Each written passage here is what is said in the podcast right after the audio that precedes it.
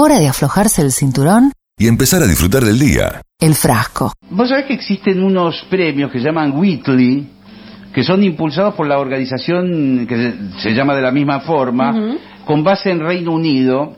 eh, ofrecen reconocimiento, formación y subvenciones para apoyar el trabajo en la conservación de la naturaleza. Es Sí. lo que comúnmente llaman el Oscar Verde. Sí, habíamos anticipado algo de esto porque la verdad que nos enorgullece Sí. que haya un argentino acá reconocido, Sí, ¿no? señora, que Me ha ganado encanta. el Oscar Verde y es Ignacio Roesler, que es biólogo y lo tenemos en línea.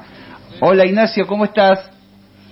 Hola, ¿cómo les va? Buenas tardes. Bienvenido, Ignacio. Bienvenido y fel- felicitaciones. Bueno, muchas gracias. Muchas gracias por la, por la felicitación y por la invitación al programa. ¿Hace cuánto que sos biólogo, Ignacio? Eh, y ya más de como 13, 14, no más, como 15 años, hace un montón. ¿Y, ¿Y dónde funciona el programa Patagonia de Aves Argentinas? Y además, bueno, estás en el CONICET, ¿no? Pero el programa de Patagonia de Aves Argentinas, ¿dónde funciona? El programa Patagonia de Aves Argentinas, bueno, Aves Argentinas es una ONG de ahí de Buenos Aires, que Sí. es, la, es la más antigua de, de- de Latinoamérica, la, la asociación, la- la asociación de conservación de la naturaleza e investigación más antigua de Latinoamérica. Así que es una organización que hace años que viene trabajando y dentro de esa organización, dentro del Departamento de Conservación, está el programa Patagonia que, bueno, busca resolver un poco de algunos problemas de conservación que hay en, en la Patagonia entera. Pero, en particular, este premio que recibimos, el Whitley, como mencionaron ustedes, Sí. es para el proyecto del macato viano, que es el macato viano es una ave acuática que está en la Patagonia Austral, específicamente en la provincia de Santa Cruz.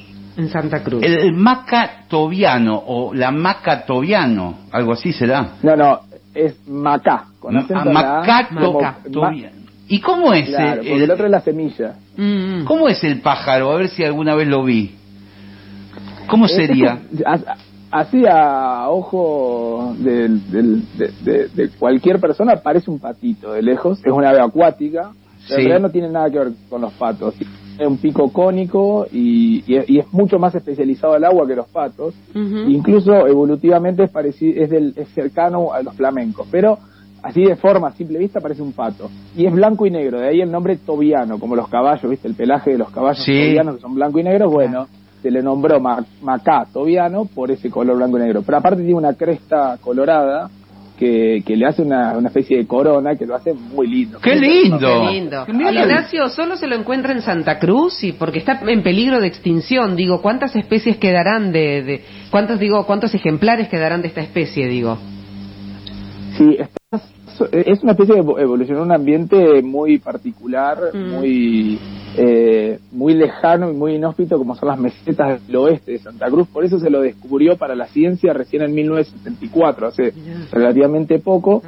Y en ese momento se creía que había o se contaban más de 5.000 individuos. Ahora quedan menos de 800. Es decir, que la población se redujo en un 80% en unos, en algunas décadas, un par de décadas. Eh, y esto hace que esté una especie en peligro crítico de desaparecer. Digamos que ya digamos, podría desaparecer en, en corto plazo si no se hace nada para evitarlo. ¿Y, y, y a qué atribuís que fue bajando tanto la población? Porque yo pienso en Santa Cruz, que es un lugar a- aún al día de hoy bastante inhóspito, una provincia con grandes extensiones de, de, de- de nada, podríamos Sí. decir. Bueno, está, está re buena esa, esa apreciación porque Sí. en realidad lo que en, en la década del 90 salió un informe de la Unión Internacional de la Conservación de la Naturaleza, que es como la gran institución que nuclea a todos los conservacionistas y a todos los- estos problemas de conservación, y dijo y decían del macatoviano que vivía en un lugar tan lejano y tan inhóspito que era difícil que el humano pudiera hacer algo para ponerlo realmente en riesgo. Y bueno, en realidad el humano tiene esa capacidad de, Sí. de- de trascender esa Somos- barrera Somos unos genios en Sí. eso. Claro, claro hay, hay una capacidad innata. Y bueno, y, y sí, tenemos esa, esa, esa, esa llegada y el principal problema es el cambio climático global, que nos afecta a todos y a todos los ambientes y a todas las especies.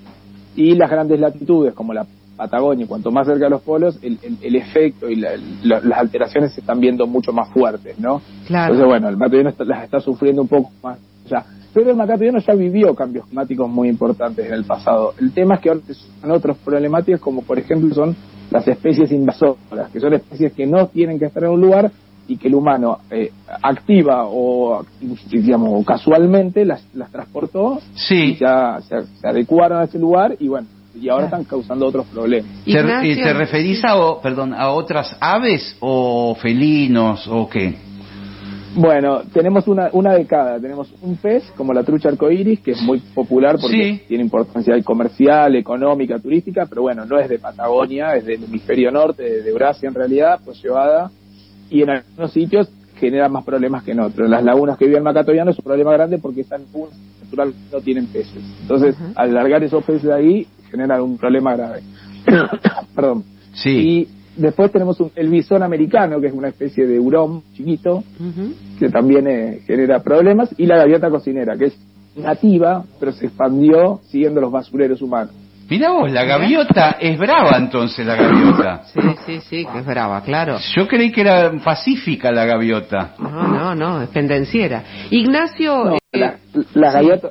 Sí. no, no, termina el concepto.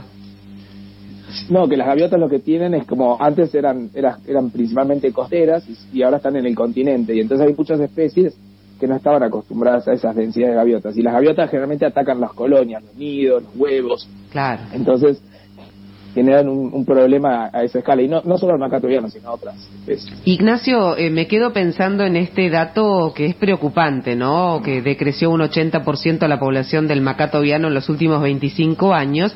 Y bueno, de, de 100 proyectos que se presentaron para eh, justamente esta suerte de Oscar verde, como le llaman a los premios Whitley, bueno, eh, estás entre los premiados. ¿En qué consiste la acción como para preservar, ¿no? A esta, a esta especie, conservarla, digamos, eh, ¿por dónde pasa el proyecto de acción de ustedes?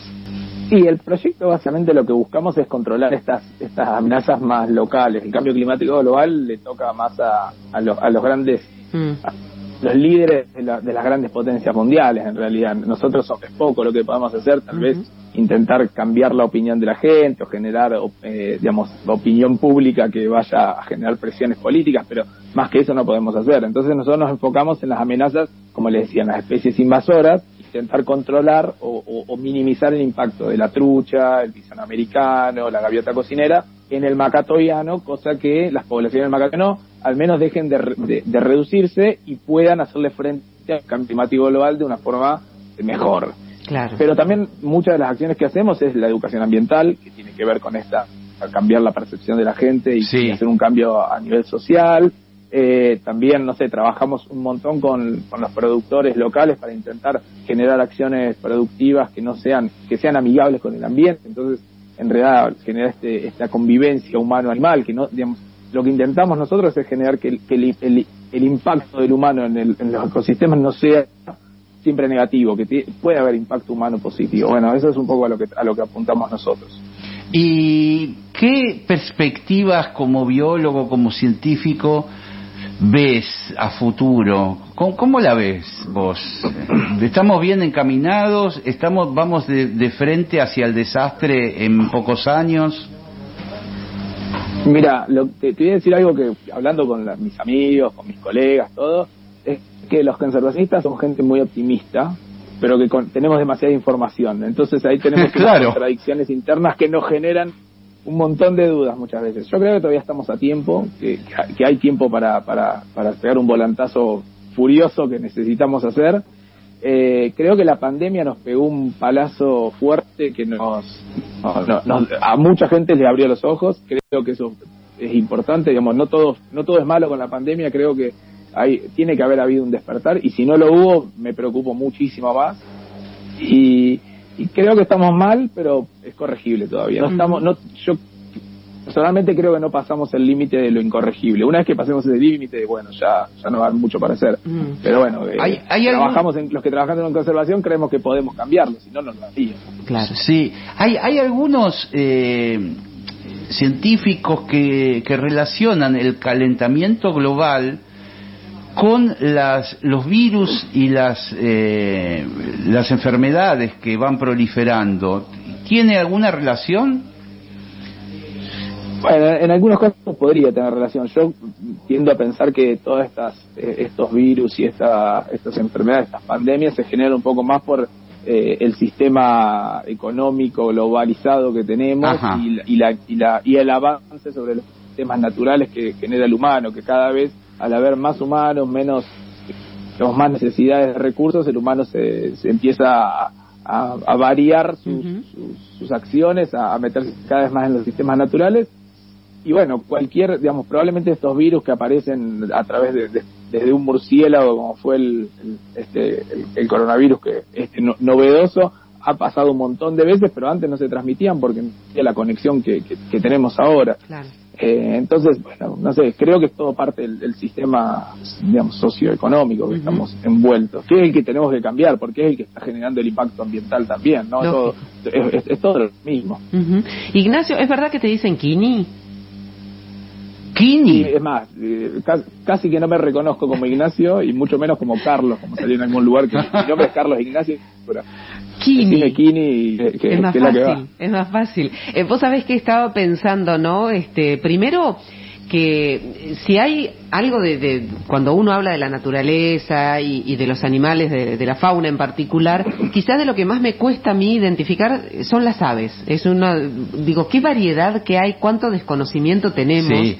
Y vos sabés, Kini, que este, pensando en, esta especie en particular, yo soy del sur, decía Aguil el otro día cuando veíamos tu noticia que eh, a mí me encantaba ir y mirar de, de cerca la isla de los pájaros en, en Chubut, ¿no? Yo soy de allá, este, la, la variedad enorme que hay. ¿Está cuantificado cuán- cuántas son las variedades acá en nuestra Patagonia? Digo, hay un, un relevamiento, no sé si, si Aves Argentinas lo debe tener, ¿no?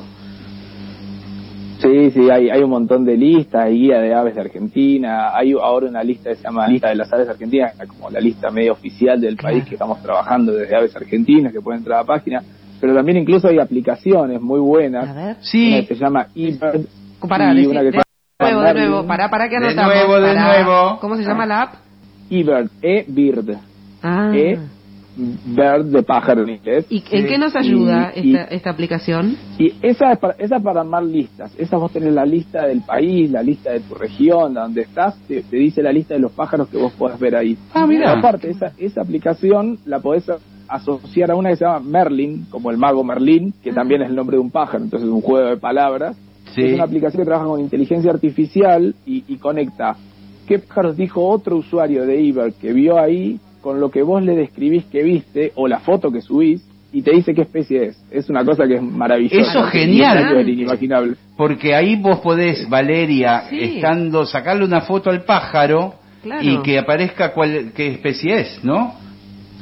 Si le sacás foto te la identifica inmediatamente y tiene un nivel de precisión increíble. No lo podés creer. Incluso fotos muy malas te dice qué especie es. Pero incluso si no le sacaste foto, vos le podés ir diciendo qué es lo que viste. Y como él ya sabe qué es lo que vio otro observador de aves en la región, porque Iber lo usa un montonazo de gente de Argentina, Sí. es increíble la cantidad de gente que lo usamos, eh, te dice, bueno, como, el- la, como usa inteligencia artificial, dice, bueno, vos estás acá, hay otro que vio esto, entonces ya reduce la cantidad de especies po- posible y, y de repente con lo que vos le decís te dice, bueno, vos viste este cosa. Y, y está súper piola, entonces es súper amigable para la gente de iniciarse en la observación de aves. Claro. Después cuando ya te haces un poquito más adepto, ya no querés que te diga la aplicación, ya querés Claro. vos solo. Pero bueno, para arrancar está buenísimo. Qué lindo, me encantó. ¿Y vos tenés un ave favorita, una, una especie? Porque, a ver, para, a ver si estoy tan mal, ¿eh? Acá, ojo que puedo meter la pata. ¿El ave nacional cuál es?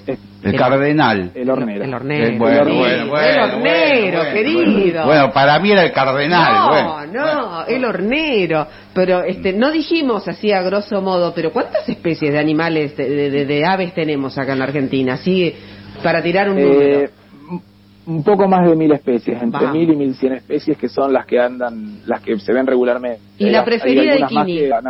La preferida de Kini. Por, por, por contrato tengo que decir el macato viano. Qué buena esa.